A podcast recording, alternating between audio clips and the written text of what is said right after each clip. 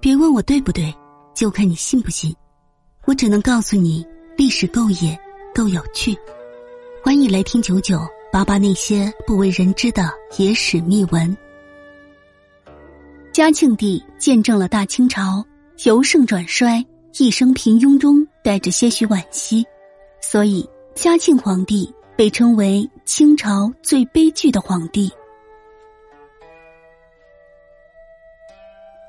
嘉庆皇帝是清朝第七位皇帝。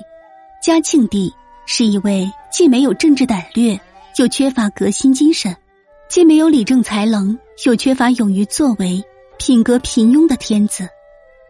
平庸两个字是嘉庆帝主要的性格特点。嘉庆帝这一生做过最为说道的，就是铲除了和珅这样的贪官，这让他的生活一下子变好了很多。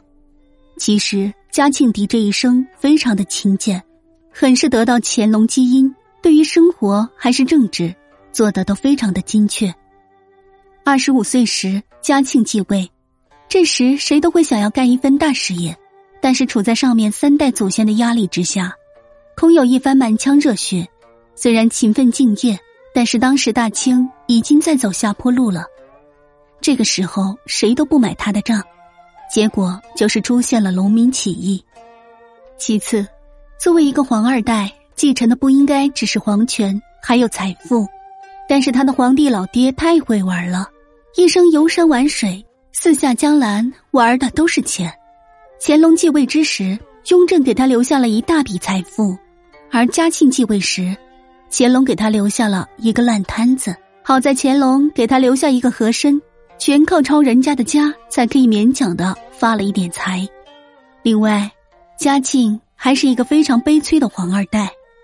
他的父亲乾隆是一个长寿皇帝，活了八十多岁，当了六十年的皇帝。这对于皇族继承人来说，这个皇帝老爹活得太久。而且他登基以后，乾隆当了太上皇，仍然是把持朝政，嘉庆根本就没有话语权，这让嘉庆非常憋屈。等了好久才当上皇帝，而且还是一个傀儡。直到乾隆身体日渐不好，嘉庆才终于掌权。最后，我们来说一说嘉庆皇帝的死。据说嘉庆是被雷劈死的。清朝皇帝除了同治得了花柳病而死，光绪被下毒而死，就属他的死是最凄惨的。